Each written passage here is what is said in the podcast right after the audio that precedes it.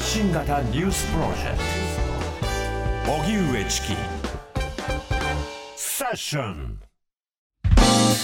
ここからは毎日新聞 N 検セッション。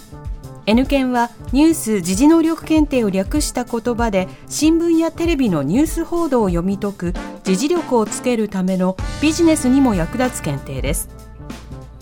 毎週月曜のこの時間はそんなニュース・時事能力検定。N 検を目指す方に時事力をつけていただくため一つの時事問題に関するテーマを取り上げ解説とクイズでリスナーの皆さんと学んでいきます。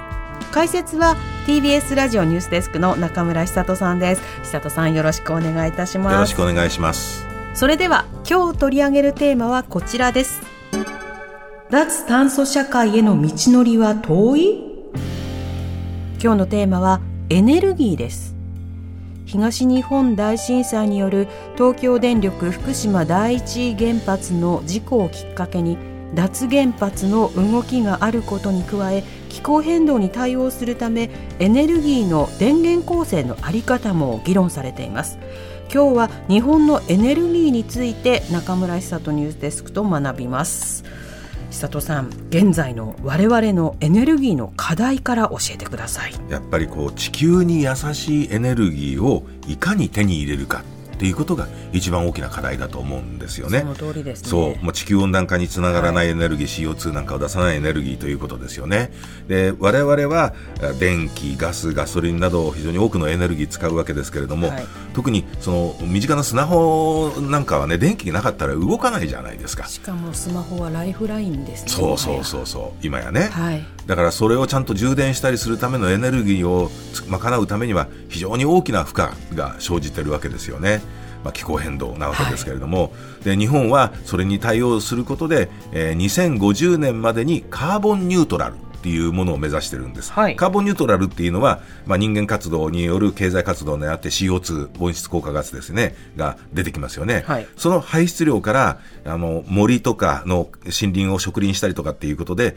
えー、その管理によって CO2 を吸収する量を差し引いて、はい排出量を実質的にゼロにしようと。だから出す量と吸収する量とイーブンにしましょうという、これをカーボンニュートラルということで、なんですよね。うん、で、日本を含むおよそ150各、150の国地域は2050年までにこれを目指しましょうで、中国やロシアは2060年までに目指して、インドは2070年までのカーボンニュートラルっていうのを目指してるんですね。で、あの、この目標の達成に向けて2021年に政府が決めた第6次エネルギー基本計画というのには、太陽光とか風力といった再生可能エネルギーですね。まあ、自然エネルギーとも言いますけれども、はい、これをその普及に最優先で取り組むっていうことが初めて記されたんですよね。だから主力電源化しようということですよね。はい、そういうふうなことを決めたと。で、今2021年度のエネルギーの供給の構成というのは、えー、化石燃料、まあ、石油、石炭、LNG ですよね。これが83.2%を占めてるんですよね。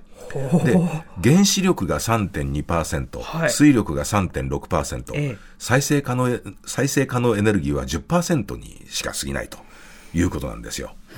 で、政府が決めているエネルギー基本計画によると、2030年度には再生可能エネルギーを36%から38%、原子力を20%から22%、それから水素、アンモニアを1%、トータルで57%から61%にしようと。いうことなんですよね。再生可能エネルギーは今10%ですけども、それを4倍近くに増やさなきゃダメだし、原子力に至っては3.2%のやつを20%から22%に引き上げるというふうなことになってるんですよ。これ、久戸さん、2030年というと、すぐそこですけど。もう7年後ですよ。すぐですけどね、すぐですよ。はい。うん、だけど、脱炭素電源による発電っていうのは、そう簡単には増やせないわけですよ。で、太陽光とか風力発電だってね、お日様が当たんなかったりとか風がなかったりすると発電できないっていうふうなことがありますから、はい、その電力を安定して届けるためには一定程度火力発電に頼る必要があるっていうのは現状だというふうに言われてるわけですよね。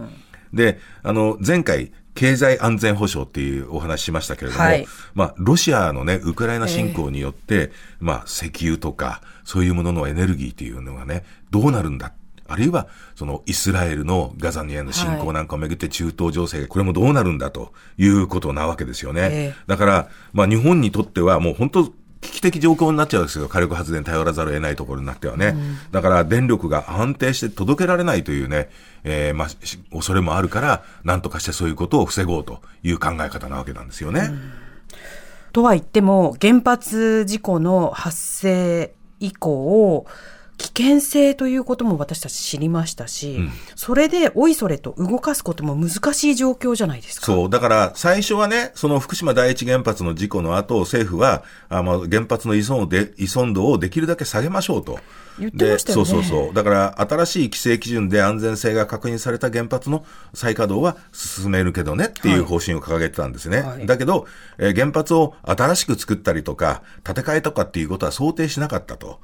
これだけ、その、CO2 を出さないカーボンニュートラルを目指すとなってきたら、どうしても原発に頼らざるを得ないということになってきて、えーあの今年5月に、えー成立した GX 推進法っていうのは、はいまあ、グリーントランスフォーメーションですよね。で、それでは、まあ、再生エネルギーを主力電源化するとはしてるものの、同時に、その、廃炉を決めた原発の敷地内で、次世代の革新炉への建て替えを具体的にしましょうと。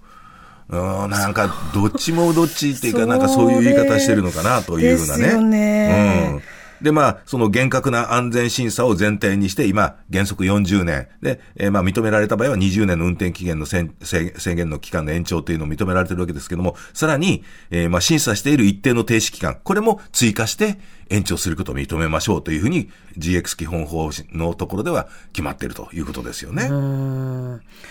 それにやっぱりその原発っていうのはね、そう、立地する地方自治体も理解しなきゃいけないわけですからね。そうなんですだからそこが非常に大きな問題っていうこともあるっていうことを忘れちゃなりませんよね。避難計画の地域も含めてですよね。そうそうそうそういうことありますからねうんそれに、原発には、核のゴミ問題というのは、これはもう昔から言われ続けてることですよね。はいトイレのないマンション問題ですそうそうそう問題ですよね。あもう原発の燃料となるウラン、まあこれ使い終わると違う物質になってね、プルトニウムとかにあって残るわけですけども、日本はそれ、まあ使用済み核燃料ですね、それを再処理して、また原発の燃料として再利用しようという仕組みを目指しているわけですよね。だけども、それでも再利用できずに残った廃液みたいなものはあるわけですけれども、これを核のゴミと呼ぶんですよね。はいで非常に強い放射能を持っていて、えーまあ数値が天然に存在する、まあウランのレベルに下がるまでには、まあ10万年ぐらいかかるんじゃないかっていうふうに見られてるわけです。10万そう。まあ、日本、日本が、人類がこの世に生まれてきてからのぐらいの、だからそれをきちんとどっかに保管しなきゃいけないということですから、まあ、政府としてはガラスに混ぜて固めて地下深くの最終処分場に埋める考えなんですけれども、その処分、最終処分場っていうのが、全く決まっていないというのが現状なわけですよね。まだまだいろいろと問題は多いということです。さあ、それではここでニュース G 能力問題です。はい。えー国内の発電について間違っている説明を次に挙げる4つの中から1つ選んでください間違ってるやつ。間違ってるもの、ははいい1総発電量の5割以上を火力発電が占めている2東京電力福島第一原発事故が起きた2011年以前と比べれば総発電量に占める再生可能エネルギーの割合は上がった。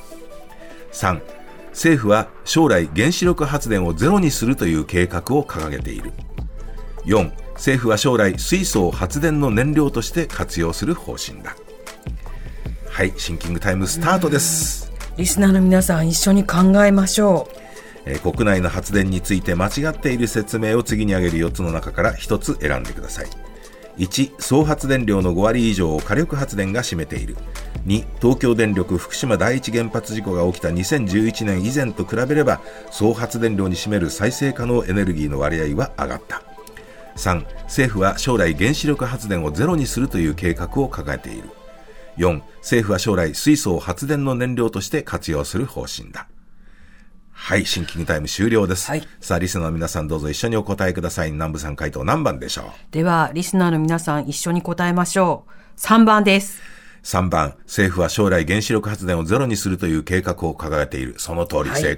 正解。ゼロにするんじゃなくて、かえって今よりも上げるということですよね。はい CO2 を出さないようにはいということでね。うん聞いたことがない計画です、この計画は。その他のものを項目見ていきますと、はい一番の総発電量5割以上を火力発電が占めている。さっきも言いましたけれども、今も8割が火力発電ですからね。えーですからこれは5割以上占めているのは間違いないと。で、2番の、えー福島原発事故以降、総発電力に占める再生可能エネルギーの割合は上がった。これもそうなんですよね。2011年の段階では、あ再生可能エネルギーの割合って1.4%だったんですが、去年2022年には22.7%になっているということですから、そこまで上がってきているということですよね。えーそれから政府は将来、水素を発電の燃料として活用する方針だ。水素、アンモニア、これ CO2 を出さないですからね。水素はこう爆発させたら水が出るだけですからね。はいはいまあそういうところにして活用していこうということですよね。はい。